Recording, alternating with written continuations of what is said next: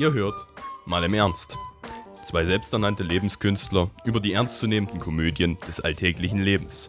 Ein Podcast von und mit Christoph und Christian. Sitze ich jetzt nur im Chefsessel oder nicht? 3, 2, 1 Marker.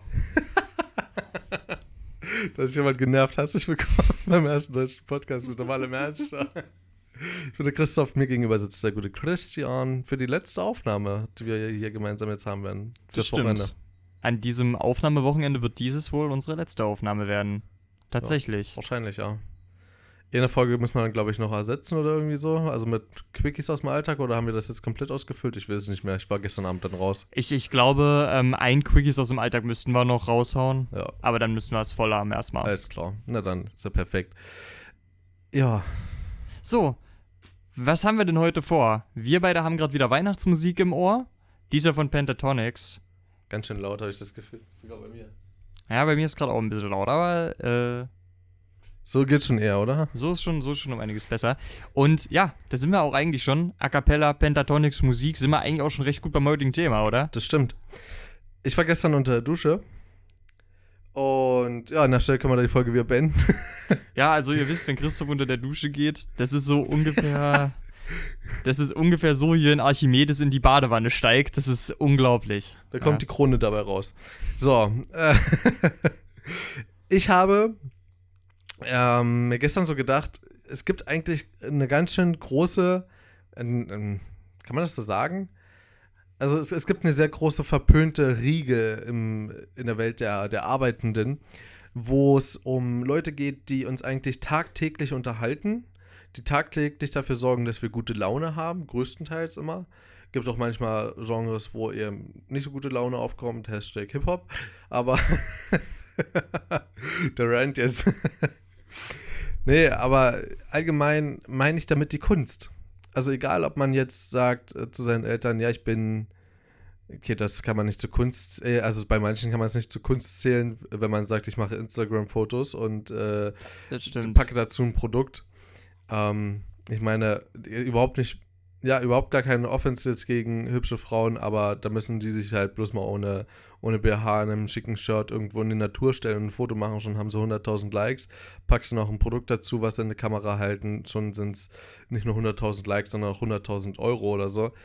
Ähm, geht ja heutzutage relativ schnell in Anführungszeichen, wenn man das unbedingt will und wenn man mhm. da auch die richtigen Kontakte hat, wenn man da wahrscheinlich auch das richtige kann man das Medienkonzern nennen? Nee, diese, diese, diese Verbindungen, diese Medienverbindungen. Ja. Auch von YouTubern und so. Diese Netzwerke meinst genau, du? Genau, Netzwerke. Hm. Und egal, ob es jetzt Instagram, ob das, okay, Facebook müssen wir rausnehmen. Ähm, Twitter gibt es das, glaube ich, auch. Äh, kann man auch Werbung machen. Kann man, ähm, glaube ich, ja. YouTube ist es ja sehr stark vertreten. Ja. Oder ob man einfach Musik macht. Oder ob man ganz klassisch einfach mit einer Band unterwegs ist, so davon leben kann, sich des Todes freut, weil man äh, glücklich kann, äh, glücklich kann, glücklich sein kann, so wie man gerade ist und vor allen Dingen die Musik eben ein Herzensstück ist. Ob man jetzt irgendwie auf der Karlsbrücke sitzt in Prag und malt. So, das ist halt, das sind alles solche Dinge, die, äh, wo man, glaube ich, wenn man jetzt die Lehrer fragt oder Lehrer sagen würde, ich will das mal später machen, dann verziehen die wahrscheinlich erstmal das Gesicht ja, und meinen so, äh, mach mal lieber was ordentliches. Und das kriegt man auch vor allen Dingen als ich schätze mal, heutige Zeit YouTuber und Instagram-Star zu hören. Mach doch mal was ordentliches. Du machst ja keinen richtigen Job. Ähm, Oder Podcaster wie wir. ja, wir verdienen ja auch eine ganze Menge, ne? Ja, stimmt. Äh, Können es kaum ja. retten vor Geld. Ja, deswegen äh, Patreon mal im Ernst. genau. ja, nur Schleichwerbung. Ähm, es ist folgendes, ne? Ähm, ich würde das mit der Kunst sogar noch mal äh, ein bisschen weiterfassen, weil ähm, okay, wir haben das mit den YouTubern jetzt zum Beispiel schon mal so oberflächlich jetzt angeschnitten, aber ich bin zum Beispiel auch der Meinung, man kann durchaus auch sagen, dass beispielsweise Cutter, ja, oder auch Designer, wenn sie was designen, ich würde sagen, dass das auch schon Kunst ist. Oder wenn du Fotograf bist. Werbebranche beispielsweise. Genau, genau. Ich würde auch das unter Kunst zählen in, also wie gesagt, ne, ich persönlich sehe keine Kunst da drin, ein Passfoto zu machen, aber Fotografen machen ja nicht nur Passbilder. weißt du, was ich meine? Ja, schon richtig. Also, also sagen wir es mal so, wenn du als Fotograf so weit bist, dass du sagen kannst, okay, ich kann mir jetzt meinen eigenen Shop finanzieren, dann kannst du dich in der Innenstadt von irgendeiner Stadt hocken ja, und dort dein kleines Geschäft eröffnen, wo du deine Passfotos halt machst und wo du halt neben äh, Fotos auswerten und äh, drucken und einrahmen und hast du nicht gesehen. Klar, das ist dann nochmal eine ganze Riege mehr, aber gehört quasi zur Fotografie aus meiner Sicht mit dazu. Ähm, meine große Schwester hat ja beispielsweise in Richtung ähm, Mediendesign, ich weiß nicht, ob es genau Mediendesign war, aber in die Richtung was studiert. Und ihre Bachelorarbeit, Bachelor oder Master? Bachelorarbeit, glaube ich, ähm, hatte die Thematik ähm, Fotos oder die Thematik Frauengefängnis irgendwie so. Und hat sie total viele Fotos gemacht mhm. in einem der, sichersten Frauengefängnisse Deutschlands irgendwie so. Ich glaube, es das, gibt doch gar nicht so viele Frauengefängnisse. Nee, gibt es auch gar nicht, aber das war irgendwie, also das, was ich zumindest gehört habe, weiß nicht, ob das Abschreckung mir gegenüber war, weil ich ja damals noch sehr jung war, aber es war, sie hat erzählt, dass es nicht ganz einfach war, da auch easy durchzukommen, also da wirst du halt wirklich von allen Seiten äh, geleitet sozusagen durch das Gefängnis und so. Und fand ich relativ cool und krass. Und dann habe ich sie so ein bisschen gefragt, was sie da noch so im Studium gelernt hat und meinte so beispielsweise die ähm, manuelle ähm, Herstellung noch von, äh, von Fotos in der Dunkelkammer. Das ist ja cool. Haben die gelernt und welche Chemikalien man dafür braucht und so. Und das fand ich mhm. echt cool.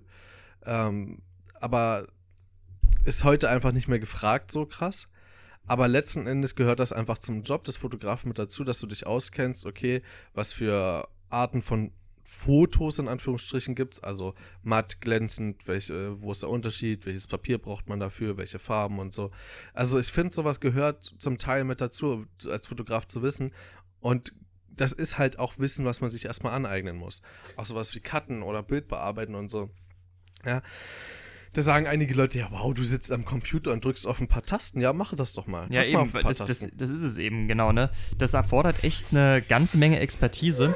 Und äh, ich habe mal eine Definition von Kunst gelesen, dass du prinzipiell sagen könntest, dass alles als Kunst zählen kann, wenn es einen gewissen Selbstausdruck enthält, weißt du? Und so blöd es klingt, auch daran, wann der Cutter welchen Schnitt setzt, auch darin, welche Beleuchtung der Fotograf wählt, wo er wählt, seine Kamera hinzustellen, ist das ein Ausdruck seiner selbst. Und damit könnte man darüber nachdenken, das Kunst zu nennen. Mhm. Äh, und wenn wir das wirklich an diesem Selbstausdruck festmachen, dann steht das auch für mich vollkommen außer Frage. Ja? Eben. Dann ist es Kunst. Und ich glaube, es ist total schwer, sich diese, gegen diese ganzen ähm, Vorwürfe zu behaupten, ich habe das ja selber miterlebt. Äh, wie ich ja schon mal erzählt habe, habe ich in einem Nachbardorf von mir bei einer Cutterin ähm, eine Zeit lang gearbeitet als Fotograf. Gearbeitet. In Anführungsstrichen. Und da habe ich halt schon gemerkt, die Angebotslage, vor allen Dingen auf dem Lande, ist halt total schmal. Keiner hat überhaupt eine Ahnung davon, dass das überhaupt als PR-Aktion und sowas äh, genutzt werden kann, dass man mit, äh, mit Fotografie und Filmerei sein Geld verdienen kann. Mhm. Weil die meisten Leute, die halt Fotos und Filme verwenden, ist einmal am Urlaub und dann ist es heutzutage das Handy, was man rausholt, als, Entschuldigung, wenn ich das so sage, dummer Chinese oder Japaner, das Tablet, was man rausholt, wo immer noch der Irrglaube entsteht, je größer das Display, desto besser sind die Fotos. Wobei, ich muss sagen, ich sehe zumindest bei mir in der Studienstadt zunehmend Leute mit Kameras rumlaufen. Ja, die werden auch billiger, muss man dazu sagen. Also ja. auch günstige ähm, Angebote wie beispielsweise, kann ich bloß empfehlen, ja, Panasonic Lumix, dem CFZ, was kann ich euch empfehlen, 300, ist das die 300? Ich glaube ja. EGK ist eine Bridge-Kamera, also ist eine Digitalkamera prinzipiell, hat trotzdem ein Objektiv dran. Ähm, sowas kann man einfach verwenden, um anzufangen damit. Die kostet, glaube ich, 260 oder so. Ja, es ist eine Stange Geld, aber für mich mittlerweile, wenn ich über Kameras nachdenke, denke ich mir so, ja, also 250, das ist so ein Viertel davon, wie so ein teures Objektiv bei mir mhm. in der mhm. Zukunft mal kosten wird. So von ja. daher ist es schon teuer, aber jetzt es rentiert sich. Auf jeden Fall als ähm, Urlaubsfotograf oder so ist es besser als die kleine Medien, äh, Medion, Medion oder Medien? Medion-Kamera. Medion, ich glaube, ich, ich spreche es Medion aus. Könnte auch ja. Medien sein, keine Ahnung. Medien, ist auch egal. So eine kleine Digitalkamera, die du in die Hosentasche stecken kannst oder sogar in die Westentasche. Mhm. Ja, also kannst du machen, ist aber auch nicht schick, wirklich. Damit habe ich angefangen zu cutten übrigens. Ich sag mal ganz ehrlich, ähm, natürlich, wenn du jetzt einfach nur casual ein paar Erinnerungsfotos machen möchtest, ist das natürlich vollkommen genug. Aber ja, natürlich, wenn man den Anspruch daran hat, dass die Fotos wirklich gut aussehen sollen, dann natürlich nicht. Ne? Ähm, und vielleicht ist es auch so ein bisschen dieser Selbstanspruch, dass man ein möglichst gutes Produkt erreichen möchte, was auch wieder für eine künstlerische Richtung spricht. Ja. Ähm, vielleicht ist auch das schon wieder, ja. Aber wir können ja vielleicht noch mal ganz kurz drüber reden. Warum äh, meinst du, wird das nicht so ganz Ich habe anerkannt? gerade genau dasselbe gedacht. Ich glaube, das kommt noch aus einer sehr alten Zeit. Also, ist, ich meine, wenn wir mal an die Römer beispielsweise denken, ja. Die hatten dort ihre äh, Gladiatorkämpfe, ja, die hatten dort ihren, ihr Theater aus, die hatten ihr Musikhaus und so und ihre Therme.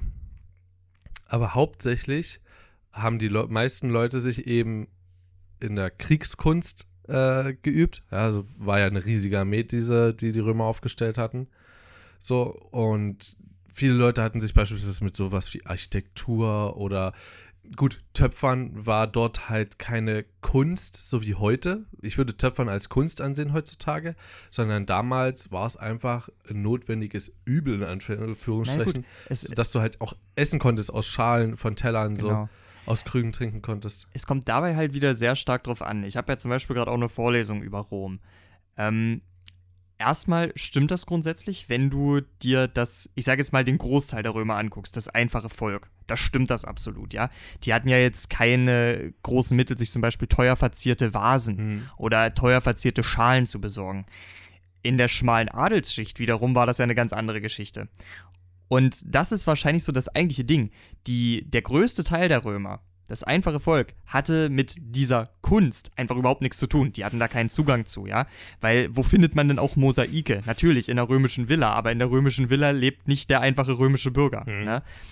Äh, vielleicht hat sich dann einfach so die Einstellung dieser Bürger auch irgendwie in unsere Zeit mit rübergerettet, weil zum Beispiel, ähm, man, man kann da heute sagen, du hast heute halt keine reich verzierten Vasen mehr aus Griechenland. Du hast heutzutage halt, was weiß ich, Ming-Vasen heißen die? Weißt schon, die, diese, diese sündhaft teuren Ja, ja. chinesischen Vasen.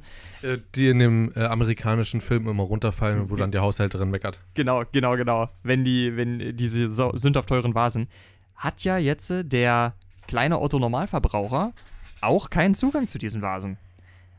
Aber in den richtigen Kreisen würdest du dazu auch Kunst sagen. Und ich würde behaupten, dass es in Rom ein ähnliches Ding war einfach. Kunst war einfach den oberen Schichten zugänglich und vorbehalten. Und für das kleine Volk gab es dann eben sowas wie Musik oder wenn du es dir vielleicht noch leisten konntest, Theater. Mhm. Und dort war es halt etwas Besonderes. Dort war es etwas, was. Du bist ja nicht jeden Tag ins Theater gegangen. Ja, logisch. Du hattest auch nicht jeden Tag Musik. So. Deswegen war es was Besonderes und man hat, glaube ich, die Künstler dort ein bisschen mehr anerkannt. Aber mit beispielsweise, ähm, ich, ich würde es wieder teilweise auf die industrielle Revolution, weil sie einfach so einen krassen Schub gegeben ja, hat. eben. Und dadurch sind auch, konnten sich immer mehr Leute eben mit anderen Dingen beschäftigen als die, die Bauernwirtschaft oder also, ne, also Getreide, ähm, Landwirtschaft. halt. Genau, Landwirtschaft halt, danke. Oder ähm, mit Stahlproduktion, weil das war dann alles ja mit der Zeit, wurde das ja alles quasi Fließbandarbeit, äh, Mhm. immer mehr und mehr. Und dann haben sich halt auch die Leute gedacht, warum mache ich nicht mal einfach das, was ich in der Freizeit gerne mache, ne? Gitarre spielen. Weiß gar nicht, ob es in der industriellen Revolution sogar schon Gitarren gab. Weiß nicht, wann die erfunden wurde. Also ich glaube, in der industriellen Revolution der einfache Arbeiter wahrscheinlich noch nicht. Nein, ich meine ab der, also ich meine jetzt, keine Ahnung, 100 Jahre später. Klar, Ja, du kannst da. sagen, kannst jetzt sagen, ab dem bürgerlichen Leben, sage ich Ja. mal. So, ja. Und das ist halt so ein Ding, dann gab es halt ein viel größeres Angebot und dann fällt das auch immer mehr runter. Beispielsweise, Genau. früher im Mittelalter, da hast du quasi den Seifenhersteller vergöttert, könnte ich mir gut vorstellen, weil er hat dafür gesorgt, dass du dich hygienisch einfach sauber halten konntest. So, heute gehst du in DM und hast 30.000 unterschiedliche äh, Sorten von Shampoos und sogar Kicks-Shampoo oder irgendwie sowas von X-Laeta, die dir auch noch hinterhergeworfen werden, weil sie es sonst nicht loskriegt. Und solche Dinge sorgen, glaube ich, auch dafür, dass man das immer mehr verdrängt. Und ich meine, wir hören gerade nebenbei Musik so. Ja, Ich glaube, insgesamt würdigen wir doch das Ganze nicht genug und drängen es immer weiter in, in, den, äh, in den Hinterkopf, so in den, in, den, in den Unter, wie heißt denn das? Unterverstand wollte ich schon Unterbewusstsein. sagen. Unterbewusstsein, Dankeschön. Irgendwie fehlen mir heute die Worte. Also. ist so ein, ist so ein berührendes Thema, mir fehlen glatt die Worte. Äh, und sowas sorgt, glaube ich, dafür, dass man das nicht mehr ganz wahrnimmt und auch dann halt sagt, mach doch mal was ordentliches, obwohl man es doch tagtäglich genießt. Genau. Ähm, deswegen, ich würde doch zum Beispiel sagen, wir sind doch dahingehend gar nicht so weit weg von den Römern gekommen, außer in einem Punkt. Wie du schon sagst, es liegt am erhöhten Angebot, denke ich. Wir haben bessere wir fahren, Toiletten. Wir fahren, hm? Wir haben bessere Toiletten. Obwohl die auch schon sehr fortschrittlich waren. Ja, aber wollte ich gerade sagen, Römer hatten, also es gab im Mittelalter durchaus weniger fortschrittliche Toiletten, aber ist ein anderes Thema. Ähm, die Römer sind in ihren Städten und Foren an Statuen vorbeigelaufen oder an verzierten Tempelaußenseiten. Ist eine komische Ansicht, aber wir laufen heutzutage an Plakaten vorbei. Und der große Unterschied ist aber, während ich mir vorstellen kann, dass wenn du in Rom eine Statue aufgestellt hast, wurde auch gesagt, hier, es ist unser Bildhauer, hast du heutzutage halt irgendwo unten diskret das, äh, das Logo der Agentur versteckt, die das Plakat erstellt hat. Und eine Agentur ist ein viel anonymeres Gesicht. Ja. Weißt du?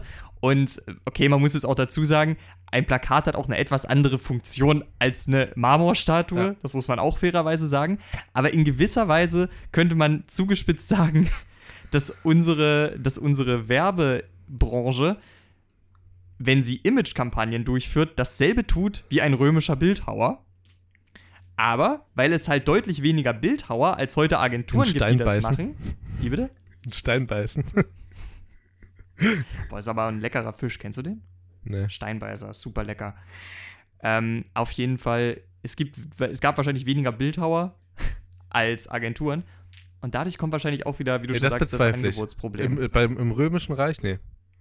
Oder sagen wir safe anders, mehr Agenturen als Bildhauer. hab, ich meinte es so rum. Was habe ich gesagt? Das war ein Scherz jetzt von mir. Warte mal, hast du das wirklich so gemeint, dass es mehr Agenturen als Bildhauer gab im, im Römischen Reich? Zumindest erfolgreiche Bildhauer. Also es gab ziemlich Gab es sicher damals weniger. Agenturen? Nein, ich meine, es gibt heute mehr Werbeagenturen als damals Bildhauer. Achso, das safe, ja. Ja, das, meine Ich ich. dachte Agenturen im Römischen Reich und dachte so, hä, warte mal. Ja, die ganzen? Werbeagenturen, wer kennt sie nicht? Die, berühmt, die berühmten Zitate, Cäsar, Gallien 2, die Fortsetzung, wer kennt's nicht? Die großen, die großen Plakate. Caesar Inventions.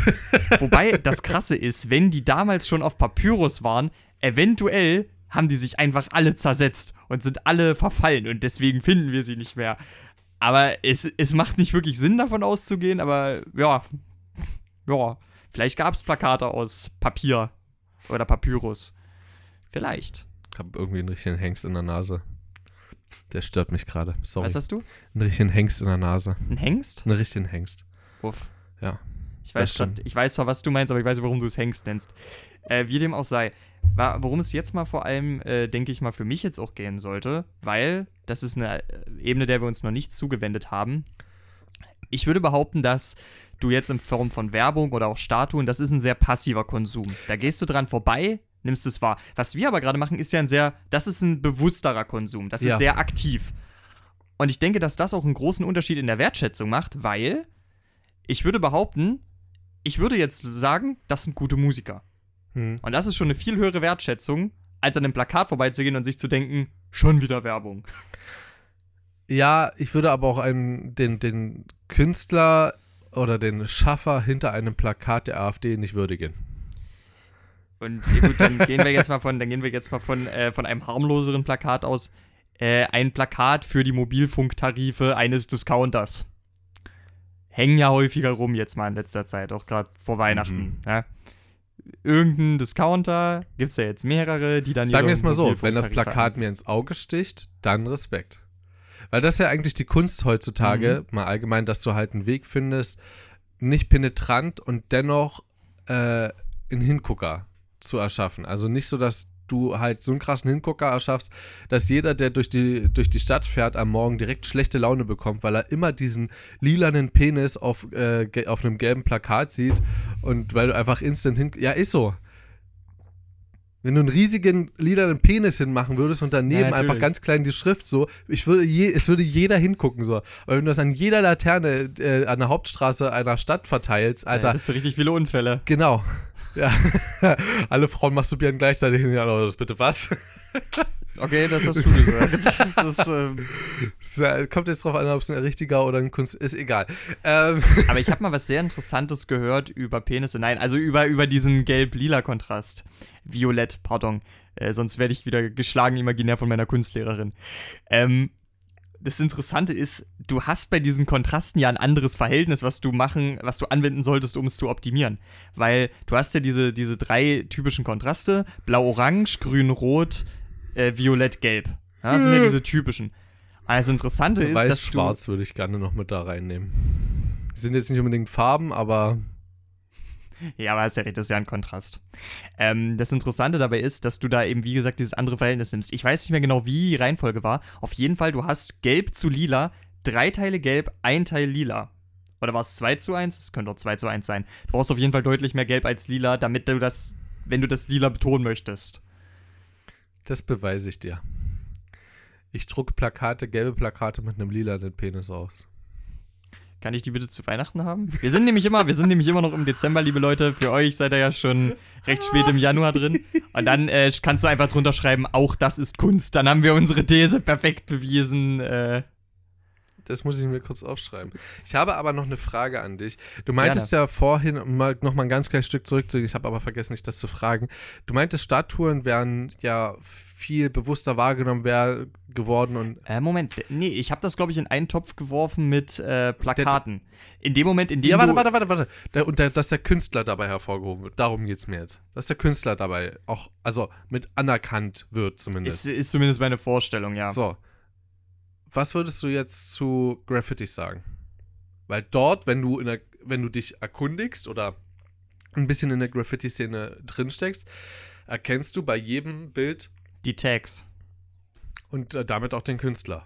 Was ich mich dabei jetzt, was ich, wo ich da jetzt eine ganz klare Linie ziehen würde, ist genehmigte oder ungenehmigte Graffitis. Ist ein Riesenunterschied jetzt in dem Kontext, ne? Von welchen Ungenehmigt natürlich, ansonsten macht es ja keinen Spaß. Okay, dann reden wir von ungenehmigten. Ähm, ich sag mal so, ich würde sagen, das ist Kunst, aber gepaart mit einer sehr, sehr herben Prise Vandalismus. Ja. ähm, es, ich, wie gesagt, ich würde schon behaupten, auch gerade nach meiner Definition, die ich selber angeführt habe, das ist eindeutig Kunst. aber wahrscheinlich noch eher Vandalismus. Safe, ja. Ist ja. Hm. Wie, wie hat Alligator das gesagt? Ich, du besprühst den ähm, BMW mit abwaschbarer Farbe. Oh ja. Ich frage mich gerade, XXM. wir- äh, ich frage mich gerade, welche Ag also Agentur, das sind wir schon wieder dabei, äh, welcher Laden mir so ein Plakat ausdruckt. Das ist ja jetzt nicht mein Problem, ne? Da musst du wohl mal auf die Kunstfreiheit vertrauen und. Oh, cool. ich, ich kenne noch, ich, okay, ich kenne hier noch einen Laden, dem ich noch eins auswischen will. Okay, mach ich dort. Kost nee, kann ich nicht machen, das kostet dort scheiße viel. Also, du darfst jetzt aber nicht damit reden, dass ich das aufhänge, ne? Das, Das, dann mache ich nicht.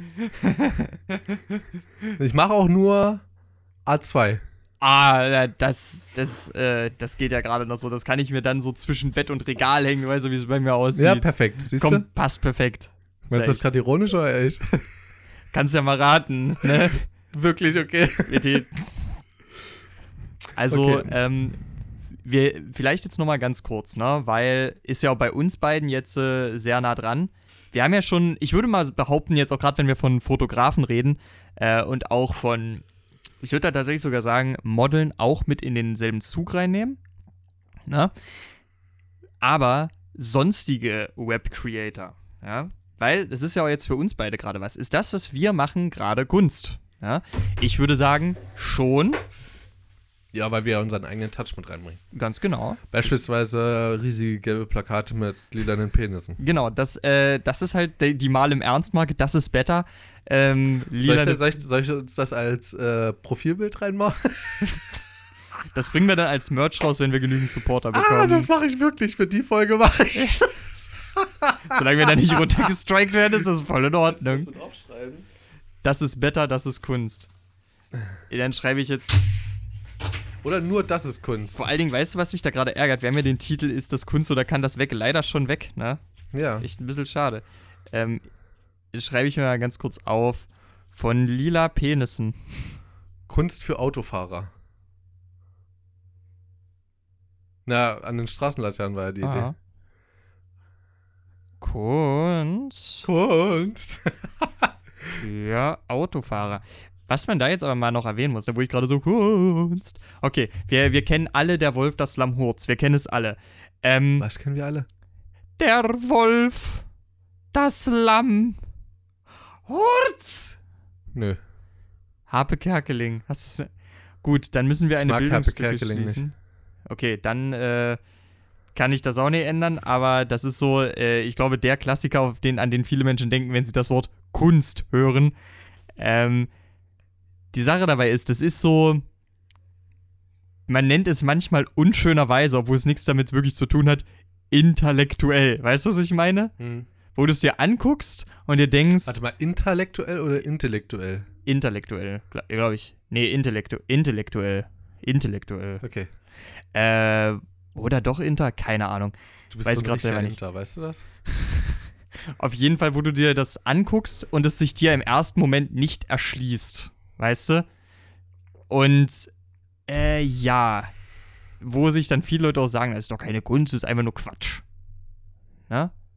Zum Beispiel, wenn sich dann einfach nur Leute auf die Bühne stellen und dann einfach nur anfangen sowas wie Jetzt stell dir mal vor, Weißt du? Würdest- aber, würdest aber, du- aber ganz kurz, ich, ich habe meinen Punkt ja noch nicht zu Ende geführt. Ich Sorry. wollte nur mal ganz kurz sagen, äh, worüber wir reden. Kunst. Das, ja, es, es ist auf jeden Fall nach unserer Definition Kunst. Aber ich glaube, äh, ich wollte mal ganz kurz versuchen zu diskutieren darüber, warum das so eine, warum das so wenig angesehen ist. Was denn, so eine, so eine, so eine Sprachspiele oder wie? Nicht nur so eine Sprachspiele. Weißt du, das, das Problem ist, ich kann das sehr, sehr schwer in Worte fassen. Das liegt halt einfach auch abseits von, einem, von einer Darbietung, von einer normalen Darbietung eines Liedes, wie du es hier zum Beispiel im Konzert hättest oder so. Hm. Das liegt sehr weit abseits davon. Das hatte mal so ein bisschen was von Chanson. Es gibt dann auch noch so ein Zeug wie, wie Dadaismus. Ich weiß, ich werfe gerade wirklich alle möglichen Kunstsachen in einen Topf. Ähm, aber das sind alles so Dinge, da verschließt sich der Zugang dem Otto-Normalbürger eigentlich kategorisch. Ja, weil viele dann einfach mit den Worten, das ist einfach nur Kunst, das, das kannst du vergessen, sich dann auch nicht drauf einlassen, weißt du? Die- Glaubst du, Politik ist Kunst? Nein. Politik Nein. ist doch keine Kunst. Alter, das ist schon wieder das Sprichwort jetzt. Also, äh, die Sache ist, man spricht zwar, man spricht zwar in der Literatur manchmal von Staatskunst, aber nein, sehe ich nicht so. sehe ich überhaupt nicht so. Weil Kunst ist ja etwas, was man auch, was auch irgendjemand anerkennen kann. so, Der deutsche. Politiker, nehmt das. Take this, das war der harte linke Haken. Ähm, aber wie gesagt, was meinst du, warum verschließt sich die Kunst dem Normalbürger? Also ich meine wirklich die Kunst, Kunst. Also sagen wir es mal so, es stecken ja immer Einzelne dahinter. Und ich glaube, jeder hat ja auch eben das, was es ausmacht, so seinen eigenen Touch. Und das macht es auch nicht unbedingt leicht, eine Zielgruppe dafür zu finden. Nehmen wir beispielsweise einen Luke Mockridge. Der füllt Stadien Hm. mit Leuten. Warum? Weil er ein paar Anekdoten aus der Vergangenheit bringt. Und es halbwegs witzig rüberbringt. So, ich bin jetzt nicht unbedingt ein Fan von ihm. So, ich habe ihn früher Ja, mal gerne ja. geguckt, aber seitdem er sich, seitdem er sich in den Gags wiederholt, ist es langweilig. Hat man, glaube ich, irgendwo schon mal dieses Wochenende. Nein, das, das ist so der Mario Bart-Effekt. Ja, genau. So, und das hat bei mir so, ja, hat es bei mir so ausgelöst, alles klar, musst du nicht mehr unbedingt hören. Aber ich glaube, sowas wie in Felix Lobrecht beispielsweise hat ja schon wieder was anderes. Er geht ja eher weniger auf dieses Alte ein oder auf etwas ältere Publikum. Das werden mich alle hassen, die über 40 sind. Und ähm, die Leute, die eben unter 30 sind, sage ich mal, die gucken sich Felix Lobrecht an. So, dort kommen halt eher so neuere Gags. Klar, auch mal der Vergleich zu damals, aber das ist dann eher schon so dieses Standard. Kennt er noch die Teletubbies? Und dann kommt der Gag, so nach dem Motto, ja klar, wer hat noch nie was von den Teletubbies gehört? Oder wer hat noch nie was von der Sesamstraße gehört? Hm. Sowas nach dem Motto. Aber prinzipiell sind das die Gags, auf denen aufgebaut wird, glaube ich zumindest bei ihm. So habe ich es in Erinnerung, habe ihn noch lange nicht mehr als Comedian oder als Kabarettisten, nee, schon Comedian, Das ist oder? Comedian eher. ja, gesehen. Ich, und auch sowas wie, genau, Kabarettisten, ja, auch nochmal ein ganz eigenes Genre für sich. Ja. Überhaupt, also wenn man es jetzt mal mit den Comedians vergleicht, überhaupt nicht riesig, obwohl es eigentlich ein Ableger von Comedian ist, würde ich sogar sagen. Ich, ich glaube persönlich halt eher, dass es, dass die heutige Stand-up-Comedy, ich würde sagen, früher hat es wahrscheinlich beides unter dem Titel vielleicht Komödik gestanden. Aber ich würde behaupten, dass das heutige Kabarett der damaligen Form von Komödik deutlich näher ist. Ich würde behaupten, Stand-up-Comedy, das ist eine neuere Entwicklung. Und es ist eine, eine, ein eigenes Ding halt einfach. Hundertprozentig. Und deswegen denke ich auch so, also die, ähm, beispielsweise sowas wie, ähm, oh Gott, wie heißt der? Florian Schröder. Hatte ich dir, glaube ich, schon mal gezeigt gehabt. hattest du. So, das ist halt so jemand, da kann ich mir bestimmt ein ganzes Programm, nicht ganz, aber so zur Hälfte hintereinander anhören, wo ich mir denke, ja, ist witzig, ist vor allen Dingen auch sehr politisch angehaucht, also macht auch dahingehend Spaß. So bei einem Felix Lobrecht, da gucke ich mir halt ein, zwei große äh, Videos an auf YouTube von äh, MySpace oder so, oder My, wer ist das? My, nee, Äh, MySpace, mein Spaß. MySpaß, genau, nicht MySpace. MySpace ist schon ganz schön lange tot. Ja, aber ich, ich, wette, ich wette, das, das kommt irgendwo auch daher. So ein bisschen die. Ist auch egal. Ähm, aber eigentlich sind wir ja schon wieder ein Stückchen davon weggegangen. Also als Antwort darauf, ich glaube, das, es gibt einfach heutzutage viel engere Zielgruppen, warum Hm, das einfach nicht so sein. an so eine große Masse anspricht. Und genau dagegen sind wir ja gerade quasi in die falsche Richtung gegangen, weil sowas beispielsweise wie Luke Mockridge oder Mario Barth oder Ja, Ne, Stand-up-Comedy. Atze Schröder ja auch mal vor langer Mhm. Zeit. Ich glaube, heutzutage füllt er nicht mehr so viele Hallen. Ist er, oder so große Hallen. Ähm, das sind halt Riesenkünstler. So, da Ja. erkennt halt auch die Mutter an von ihm, ja, der ist im Fernsehen, der hat mit seiner Kunst, der erreicht was. Und auch ein Felix Lobrecht, ganz kurz, auch ein Felix Lobrecht hat in äh, Interviews gesagt, früher konnte er sich gerade mal so dann noch seine Tomatensoße leisten äh, zu den Nudeln. Heute leistet er sich mal so eine Rolex so nebenbei. Also, ne, der hat durch sein, und der Felix Lobrecht ist noch nicht deutschlandweit bekannt, habe ich das Gefühl. Klar, so jeder Dritte kennt ihn oder hat schon mal was davon gehört. Aber er ist halt kein Mario Barth von der Bekanntheit Eben. her. Und das Genau. musst du dir mal vorstellen, selbst solche Künstler können es sich leisten, mit einem Eintrittspreis von, keine Ahnung, 20 Euro pro Person, all die laufenden Kosten zu decken, plus eben das Arrangement des, der Halle und alles drum und dran, der Bestuhlung und Service und Licht und Tontechnik, hast du nicht gesehen. Das muss ja auch alles mit einberechnet werden, ja. Wenn du so auf so eine Bühne gehst, so, weißt du? Und- Und, halt noch zusätzlich eine Rolex, um, um den Satz zu beenden. Und äh, jetzt kommen wir noch mal, jetzt gehen wir noch mal einen ganz Schritt weiter. Das trifft dann vielleicht auch eher so den, den Kern dessen. Ähm, Kleinkünstler, ja, weil wir reden ja jetzt von, wir haben ja jetzt von sehr großen Künstlern geredet, ja. Äh, und ich, ich lasse Marc-Uwe Kling hier nicht als Kleinkünstler durchgehen. Ich wollte gerade wollt fragen, vom- würdest du Marco Kling immer noch als Kleinkünstler Weil sehen? der Punkt ist, vom Genre her würde ich das schon sagen. Das Ja. ist äh, von der literarischen Gattung her, das geht immer noch voll Richtung Kleinkunst. Da hat sich nichts geändert. Aber allein, ich meinte jetzt ja Kleinkunst vor allem in Bezug auf Reichweite. Ja. Und das ist bei Marco Kling absolut nicht mehr der Fall. Bekanntheitsgrad. Da gibt es äh, absolut keine Diskussion. Ich meine damit jetzt äh, Künstler, die jetzt sagen wir mal, ja, die machen vielleicht, geben einmal in der Woche zum Beispiel jetzt eine Lesung, lass es mal eine Lesung sein. Und die machen damit ihre 100 bis 200 Sitze voll, ja. Und können nur sehr, sehr knapp davon leben, wenn überhaupt, ne? Also sind hauptberuflich Künstler, aber nur sehr, sehr knapp. Ja. Ähm, würde, es, würde man da auch sagen, ist ein, liegt einfach an der kleineren Zielgruppe, dass sie nicht so erfolgreich? Also was heißt nicht so erfolgreich? Dass sie einfach nicht so viele, nicht so viel Publikum haben. Schwierig. Also ich glaube auch allgemein, und das kann man, glaube ich, auch abschließend zu dem Thema Reichweite und warum und warum man da nicht so weit kommt, sagen kann, ist, äh, nehmen die einen, äh, wie heißt der Amtor hier, Philipp Amtor, Hm. der wäre niemals so groß geworden, hätte er sich nicht ein bisschen mehr engagiert, als es vielleicht in seiner persönlichen Natur grundsätzlich lag. Und dadurch wäre vielleicht auch nicht Angela Merkel auf ihn aufmerksam gewesen. Dadurch hätte er keine Connection in die Spitze bekommen. Also letztendlich ist Ja. es genauso wie in allen anderen Jobs. Connection ist alles.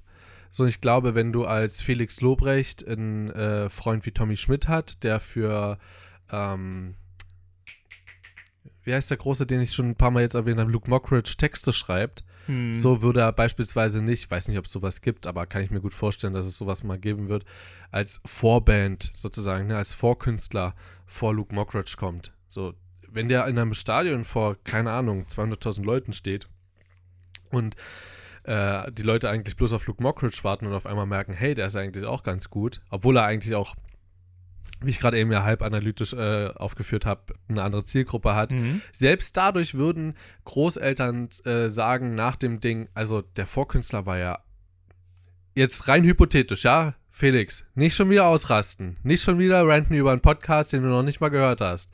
Aber Felix, äh, wenn da jetzt ein Opa rausgeht und eigentlich sich Luke Mockridge angucken wollte, weil er über die gute alte Zeit schwelgen kann und dann äh, Felix, Felix, schon Felix, Am, Felix Amthor, wahrscheinlich, Felix Lobrecht auf die Bühne kommt, dann geht er danach raus und sagt, ey, der Vorkünstler war ja echt scheiße.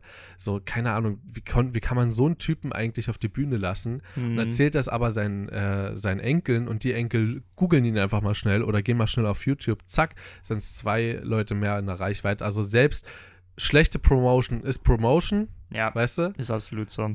Und das, that's it. Ich glaube, also ich bin mir relativ sicher, so viel, das klingt jetzt bescheuert, aber so viel Ehre möchte ich Felix Lobrecht zugestehen. Er hat, glaube ich, mal gesagt, er würde sowas nie machen. Er macht immer seine eigenen Shows. Also was er macht, ist, ähm, er macht so bei ähm, kleineren Dingen mit. Das, es gibt so Clubs in Berlin, die Mhm. äh, die so Comedians und so äh, in so einem Ranking, also kommen zehn Comedians in einer Stunde oder so dran und jeder hat seine fünf Minuten und kann da was vortragen und danach entscheidet das Publikum von 100 Mann ungefähr, also viele wie halt dort reinpassen, wer am besten war. Und das nutzt er, hat er glaube ich im Interview bei Follow Me, Follow Me Reports gesagt, dass er dort ähm, auch übt, also neue Texte beispielsweise mit reinnimmt, ja, also wenn die äh, wenn er jetzt einen neuen Text geschrieben hat und sich nicht sicher ist, ob das gut ist oder ob der, ob man das nochmal verbessern sollte, dann probiert er einfach die Gags aus. Und das finde ich ist noch relativ bodenständig, abgesehen manchmal von seiner vielleicht gespielten, abgehobenen Meinung im Podcast.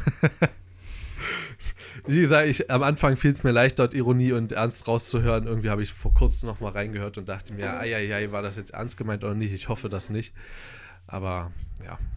Ja, also, ähm, vielleicht. Das ist dort der künstlerische, der künstlerische Touch, um dort nochmal drauf zurückzukommen. Mhm.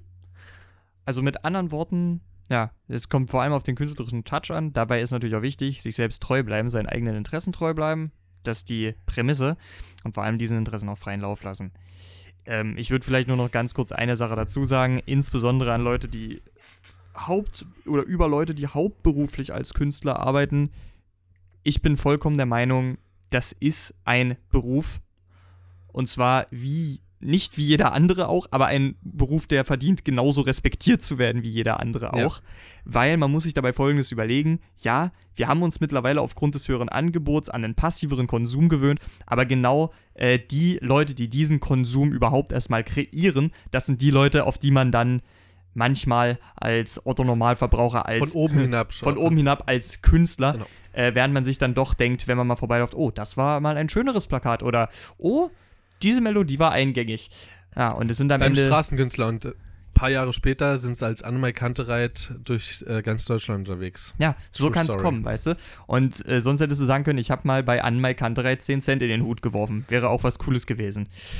Also, äh, ganz kurz gesagt, Künstler respektieren. Aber es ist natürlich auch vollkommen okay zu sagen, ich sehe mich nicht in ihrer Zielgruppe, ist nicht meins. Ne? Kunst ist, das muss man auch dabei betonen, ich würde behaupten, es gibt wahrscheinlich kein anderes Gewerbe, das subjektiver wahrgenommen wird als Kunst. Das liegt in der Natur der Sache. Man kann zu Kunst immer sagen, das ist nicht meins. Kann man absolut. Äh, nur ich bin so der Meinung, solange es nicht gegen andere Menschen schießt oder andere Menschen degradiert, gibt es auch keine schlechte Kunst, weißt du? Mhm. Solange man dabei wirklich die, die Gleichheit der Menschen betont. Ich finde was sehr krass und da möchte ich nochmal, äh, du, du wolltest hier einen Schlussstrich ziehen, oder? Habe ich das richtig Äh, verstanden? Müssen Nahezu. wir nicht unbedingt. Das war jetzt nur die Zusammenfassung der Ergebnisse bis hierhin an sich. Genau, okay, ich möchte noch auf einen anderen Punkt eingehen und zwar einen, den wir selber nutzen, ich aber auch sehr viel Schlechtes, Schlechtes in Anführungszeichen schon drüber gehört habe. Und zwar Patreon.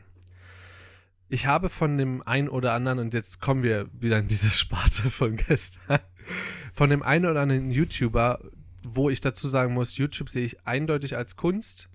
Jetzt vielleicht nicht unbedingt das, was ein Gurkensohn macht, Entschuldigung, ja, ist, Mhm. das sehe ich jetzt nicht unbedingt als, das ist aber eine persönliche Meinung, ja, es kann jeder andere seine Songs als Kunst sehen, von mir aus.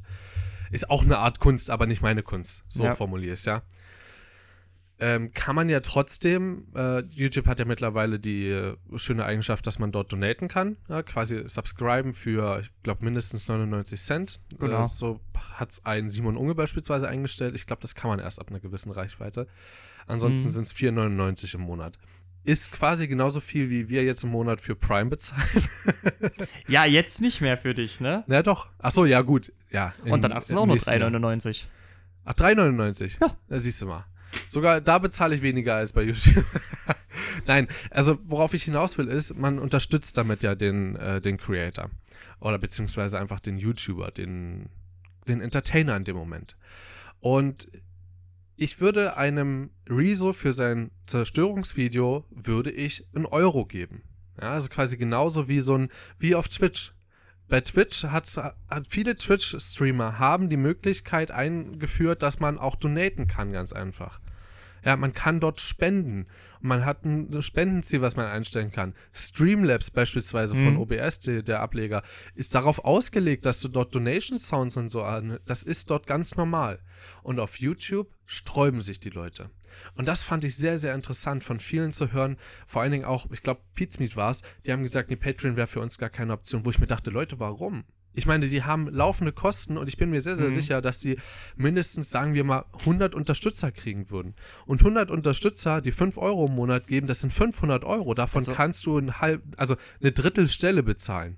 Weißt du, äh, zum einen das und zum zweiten, ähm, also erfahrungsgemäß, weil äh, bei vielen YouTubern, die ich noch verfolge, die machen das häufig so, die nutzen Patreon halt sehr, sehr ausführlich und die machen das halt so, dass die schon, die haben so ein Tiersystem bei ihren Patreons meistens, je nachdem, wie viel du gibst. Erstmal, die freuen sich natürlich auch über jeden Beitrag, ist logisch. Ähm, aber das Krasse ist, äh, bei einer Reichweite von ungefähr 500.000, das ist ein Kanal, den ich überhaupt komplett empfehlen kann, Knowing Better, der ist einfach nur ziemlich super, macht sehr, sehr gut recherchierte Videos und sehr interessant. Ähm, aber der hat etwas mehr über, als 500.000 Subscriber mittlerweile und der hat, glaube Auf ich, Patreon oder auf YouTube? äh, auf, auf YouTube. Okay. Und der hat, glaube ich, auf Patreon, allein schon in den höheren Tiers, würde ich die Menge von Leuten, die ihn da unterstützen, mal locker in die 200 bis 300 schätzen. Und die höheren Tiers fangen da bei ihm, glaube ich, irgendwie bei 3 Dollar oder so an. Na? Und da gibt es noch eine ganze Menge mit kleineren Beträgen, die drunter liegen. Und manche seiner Videos darf er auch bewerben auf YouTube. Manche.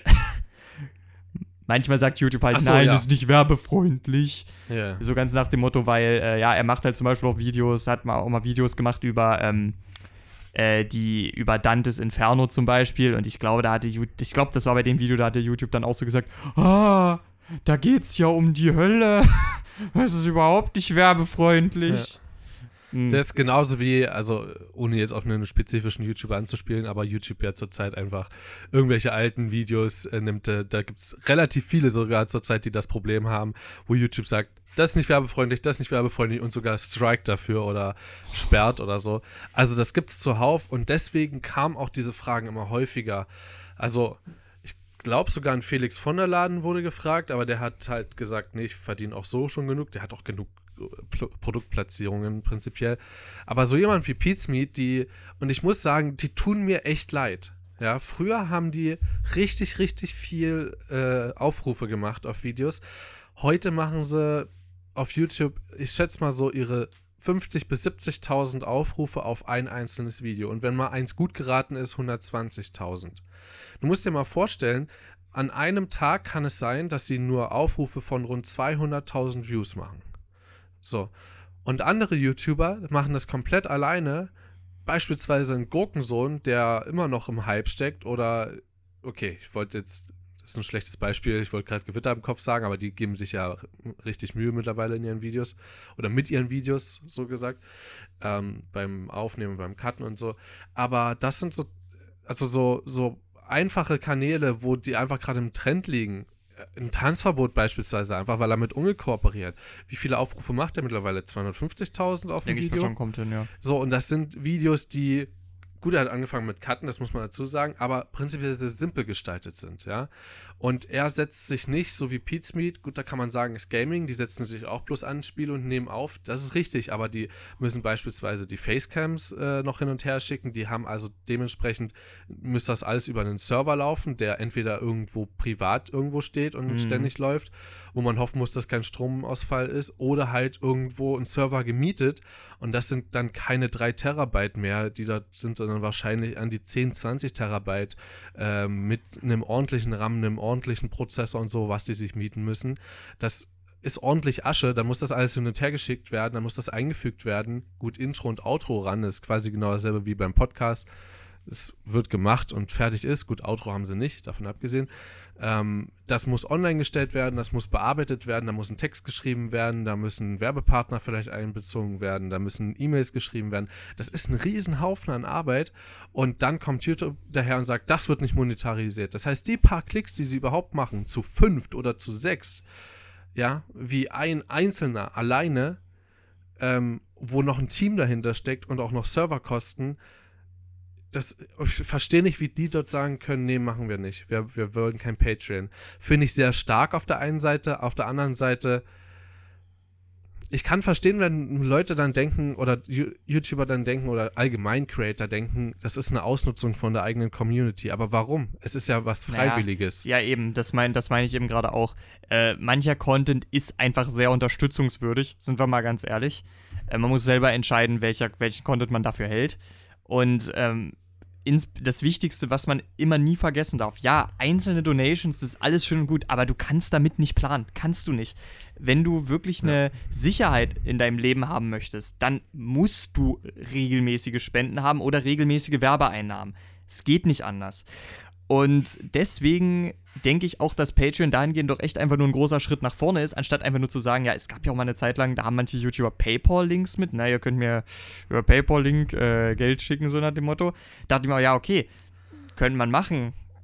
Aber wenn du über Patreon, lass dir lieber auf Patreon über ein ganzes Jahr lang oder noch länger, wenn es dir passt, lieber pro Monat 50 Cent schenken oder schicken, als einmal über PayPal 6 Euro. Weil mit diesen 50 Cent kannst du kalkulieren. Hm. Weißt du? Und das ist unglaublich wichtig. Was ich auch schön finde allgemein ist, ähm, und da möchte ich nochmal, wenn, wenn, wenn du bereit bist, kann, würde ich gerne einen Abschluss finden insgesamt. Äh, ja, vielleicht, vielleicht nur noch so viel. Ähm, oder? Was wollte ich gerade noch anbringen? Ich kann erstmal die Zusammenfassung davon ja, machen. Mach's mal zusammen. Also auch da muss ich nochmal den Vergleich ziehen und sagen, da ist Twitch tausendmal besser. Weil dort hast du eben diese Möglichkeit, auch diese Donations mit einzubeziehen und es ist mittlerweile auch normal, also etabliert. Hast ja rein theoretisch bei YouTube auch, kannst auch sagen, unten ist ein Link in der Beschreibung, könnt ihr draufklicken, könnt ihr spenden, aber dort hast du die Möglichkeit, das in einem schönen Icon zu machen, einen schönen Donation-Button und so weiter und so fort. Das geht alles mittlerweile ja. Und ist auch ganz schick. Mm, und dort hast du vor allem die Möglichkeit, da ja Twitch von Amazon aufgekauft wurde, ähm, mit einem Twitch Prime Sub äh, rein zu donaten, was ich relativ cool finde. Würde ich mir tatsächlich auf YouTube auch wünschen, aus ökonomischer Sicht.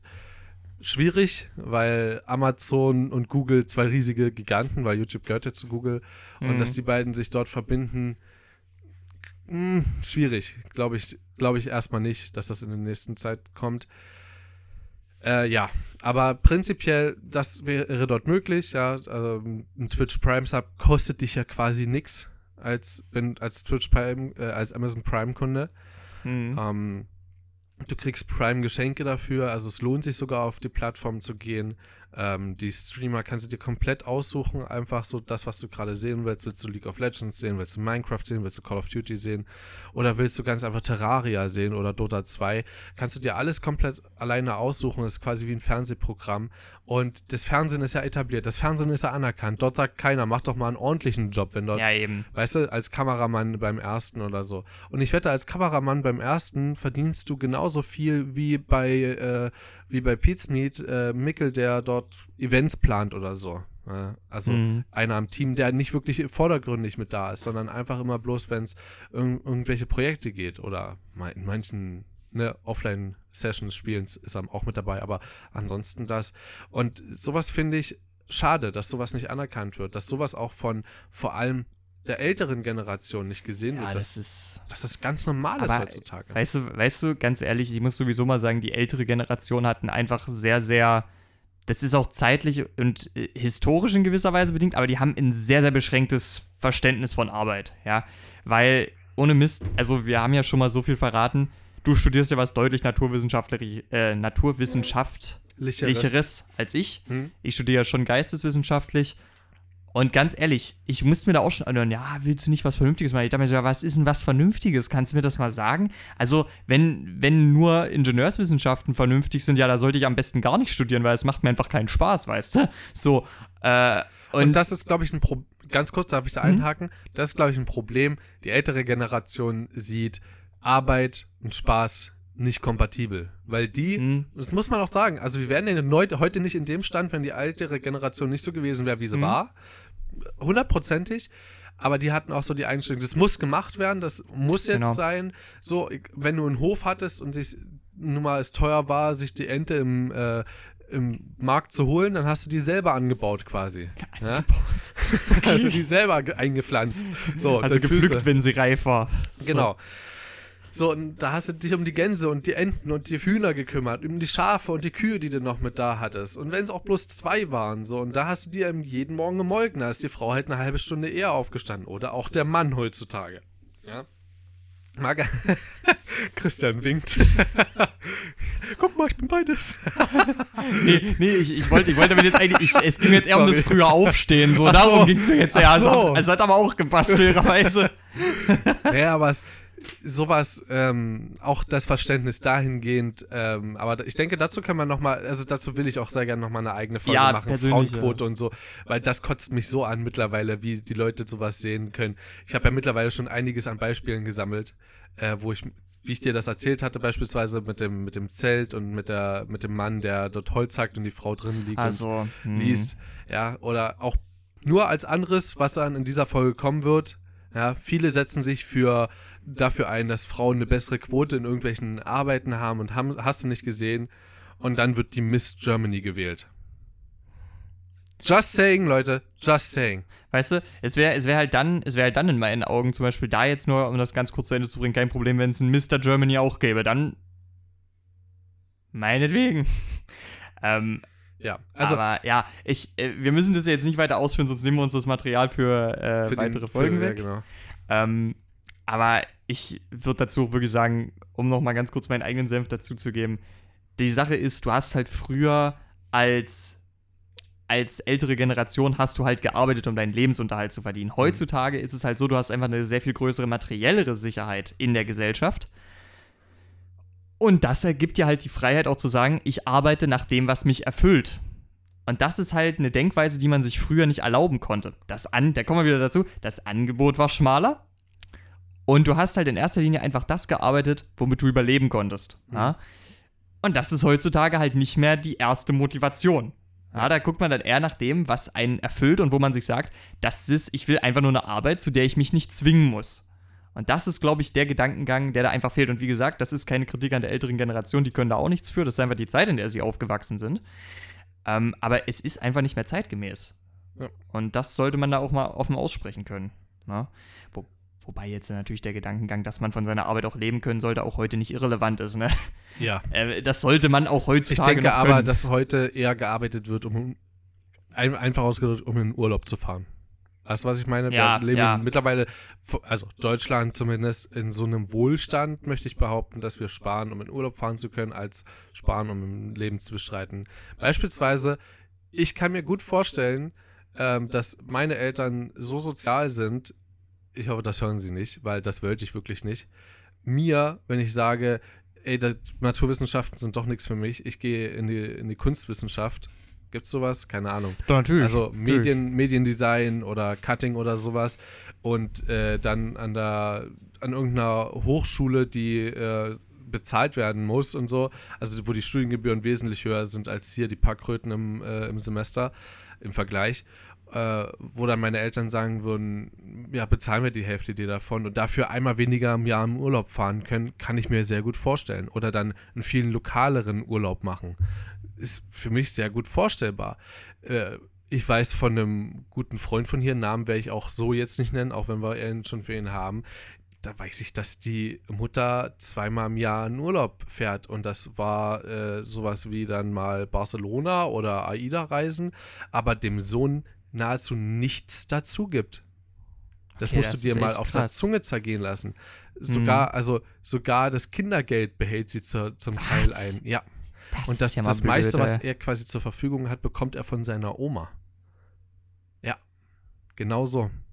Das musst du dir mal auf der Zunge zergehen lassen. Ich habe sie kennengelernt.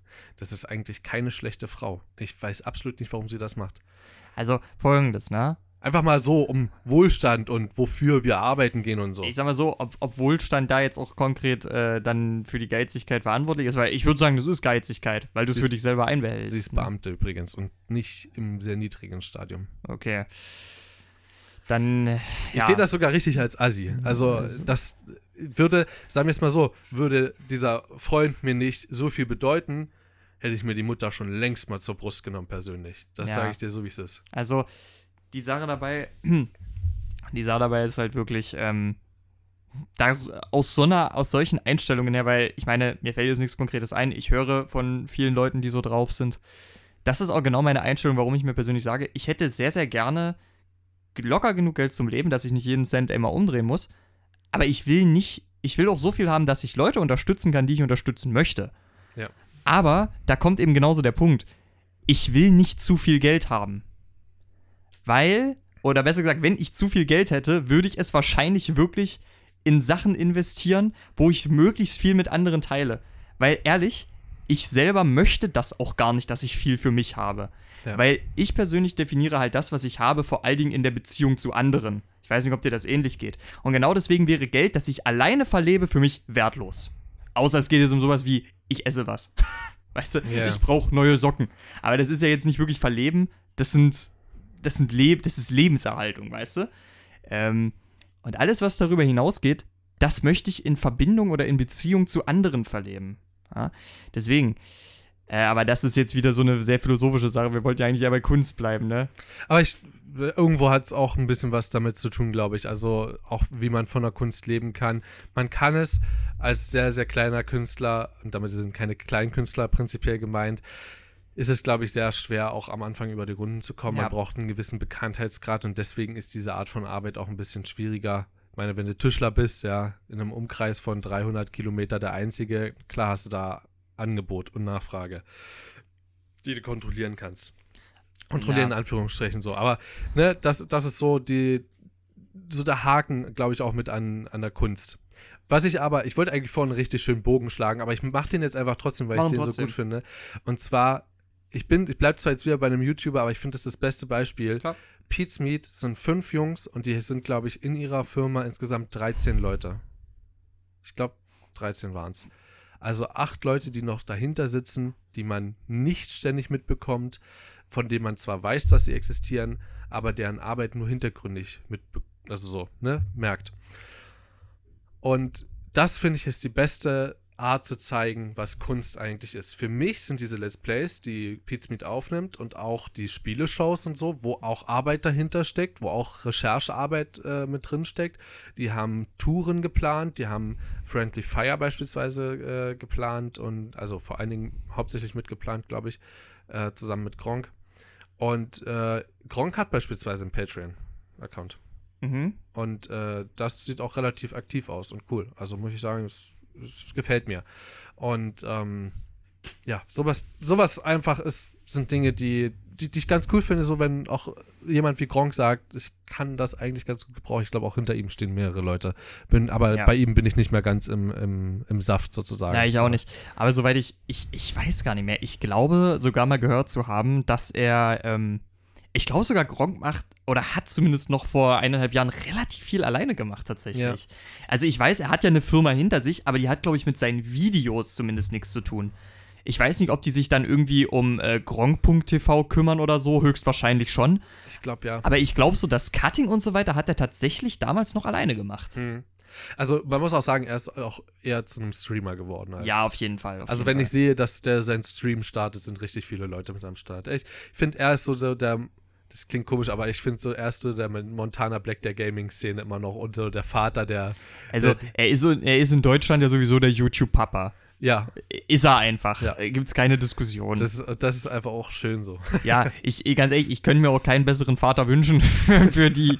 es ist, äh, ist wirklich so, also, weißt du, äh, ich bedauere es aus einer Hinsicht wirklich, äh, wirklich sehr, dass ich nicht ein paar Jahre später geboren wäre. Wenn man ein paar Jahre später, kann ja noch in der Zukunft liegen, vielleicht planen sie es ja auch gar nicht, geht ja auch kein was an. Aber stell dir vor, du würdest, sagen wir fiktiv, 2025 geboren werden und du hättest die Aussicht, weil sich Gronk und Pan darauf geeinigt haben, okay, die wollen Kinder. Da hättest du die Chance, als das Kind von den beiden geboren zu werden und du hättest die Chance, dass Gronk dir was als gute Nachtgeschichte vorliest. Und das sind dann wahrscheinlich sogar Zitate aus seinen ersten Let's Plays mit. Das wäre aber, aber, aber du weißt schon, was ich meine. Ich finde, dieser Mann hat so eine tolle Stimme, ja. wirklich. Also, es ist unglaublich. Aber wie gesagt, das greift jetzt so weit ich vor. Ich glaube, der hat sogar schon einiges an. Hat er Hörbücher oder so? Ich glaube, der wurde auch schon zu. zu der wurde auch schon Synchronsprecher, ja. hat, er, hat er auch gemacht, tatsächlich. Ja. Ähm, aber wie gesagt, das greift erstens mal äh, auf unbestimmte Art und Weise vor und zum anderen auch in Bereiche, die keinen was anzugehen haben. Äh, es war jetzt nur rein hypothetisch. Ich wollte das nur als Kompliment aussprechen, weil ich Gronks Stimme extrem liebe. Es war nur ein kleines Kompliment an der Stelle lieber Gronk, falls du das hörst, kannst du ja mal für den lieben Christian einen, gute Nacht, äh, einen gute Nacht Vorleseabend äh, veranstalten, oder? Oder einfach, einfach nur eine gute Nacht-Tour. Weißt ja, du, genau. er, er, macht einfach eine Tour mit einem Buch, gute Nachtgeschichten und dann. Ist aber schlecht, weil dann pennen die Leute alle ein im Saal. Ja, aber. Oder, ähm, Gronk, oder lieber Gronk, du machst einfach mal ein, äh, ein gute Nacht Vorlese-Livestream. Dann sagst du uns Bescheid, dann kann der Christian da reinschalten. Nein. Am besten so gegen um drei, um vier morgens. da gehen wir nämlich schlafen. Ja. So. Hat übrigens äh, in diesem QA, was ich aus Versehen von Ungarn angeklickt hat, hat er gesagt, dass er auch mal so gegen zwei, drei ins Bett geht, was ich nicht gedacht hätte. Weil er ja tatsächlich relativ busy ist. Aber der arbeitet halt bis spät in die Nacht. Ja, eben. Der ist halt ein so. ziemliches Arbeitstier auch. Ja. Ja.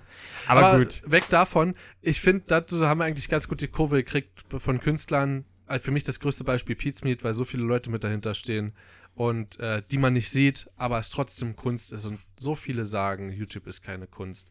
Schämt euch, jeder, der das behauptet, schämt euch einfach. Klar, nicht alles kann man dort als äh, wirklich hochwertige Kunst sehen oder als vollendete Kunst. Oder sagen wir es als, als bereichernde.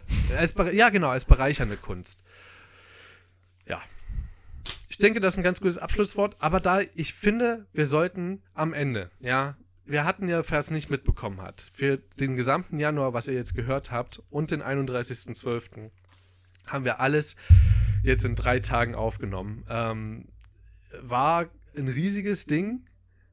Gestern hatte ich, war ich echt, als ich unter die Dusche gegangen bin, habe ich mich richtig ausgebrannt gefühlt.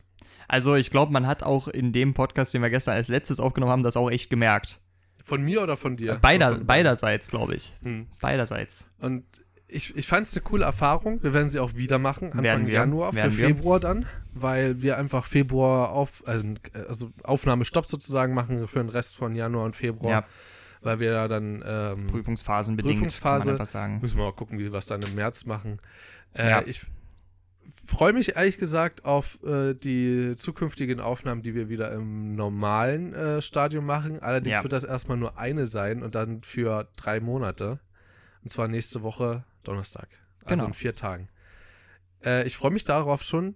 Ich hätte gerne trotzdem von dir eine kurze Einschätzung. Wie fandest du das Wochenende bis jetzt? Folgendes, ich bin ganz ehrlich. Wir könnten, ähm, ich würde mir für das nächste Mal eine Sache vornehmen. Ne? Das ist auch für dich zur Entlastung und für mich auch in gewisser Weise ich wäre stark dafür, dass wir uns zum einen auch wieder sowas vornehmen wie zum Beispiel jetzt diese Persönlichkeitstest. Ja, wir, wir haben das gestern schon lang und breit diskutiert, trivial ja, aber ganz ehrlich, wenn wir solche Themen wie heute das ganze Wochenende machen, das stehen wir nicht durch. Nee. Sind, wir, sind wir jetzt mal ganz realistisch, das funktioniert nicht. Äh, dementsprechend würde zum einen sowas vornehmen, aber auf der anderen Seite wäre ich auch stark dafür, dass äh, wir auch genau solche Themen uns dann vielleicht auch mal beide individuell vorbereiten. Sagen wir mal ganz fiktiv, für das nächste Wochenende macht jeder einfach mal zwei solche Themen hier und bereitet dann nur so einen groben Faden vor, wie wir das ja ursprünglich auch mal hatten. Ne? Mhm. ne? Äh, nur eine ganz kleine Vorbereitung, zwei solche Themen, die dann wirklich groß sind und dann zwei oder drei Ideen für was Kleines, Triviales zwischendrin, weißt du, so ein kleiner Zwischensnack. Und äh, mit so einer Vorbereitung dann da reinzugehen, dann können wir selber gucken, wie mischen wir uns das und dann passt das auch wieder. Dann hätten wir sogar schon fünf Folgen pro Mann, also zehn Folgen insgesamt. Das wäre richtig klasse. Ja, mach mal. Dann machen wir ja. es so. Also vielleicht, vielleicht eine, Wir können ja sogar, wir können ja sogar zwischen Weihnachten und Neujahr ähm, noch brainstormen dafür. Können wir. Ich meine, wir haben ja dann auch noch mal ein bisschen Zeit. Genau. Ähm, übrigens, ich habe auch schon ganz fest beschlossen, äh, da wird es dann auch auf Twitter ein paar Updates geben. Beziehungsweise, das ist ja für euch jetzt eh in der Vergangenheit. Aber es wird vor Silvester bestimmt ein paar Fotos auf Twitter gegeben haben. Äh, da könnt ihr mal sehen, wie so ein PC zusammengebaut wird. Ja, Mhm. ist ja mal eine coole Geschichte. Twitter mal im Ernst unterstrich PDC, könnt ihr gerne mal folgen. Und ich habe auch noch eine kleine Ankündigung für euch. Es ist, ich weiß, ich, das ist mir heute früh durch, so durch, die, durch, durch die Dusche gegangen. genau, das ist mir durch die Dusche gegangen so. Nein, es ist mir durch den Kopf gegangen, als ich unter der Dusche stand. Ähm, ich mache ziemlich viele Ankündigungen, das wird dann nichts. Sowas wie beispielsweise hier große Themen wie Impfen oder so. Sowas kommt safe noch. Wollen wir uns das vielleicht vornehmen für Februar-Themen? Weiß nicht. Wollen wir das gleich für Februar? Pass auf, Schreib's dir mit auf in meinen Blog. Perfekt. Und ich kündige noch was anderes an, denn ich habe etwas gesehen und es geht in Richtung Bildbearbeitung, in Richtung Videobearbeitung sogar. Ich muss auch mal äh, ganz dringend.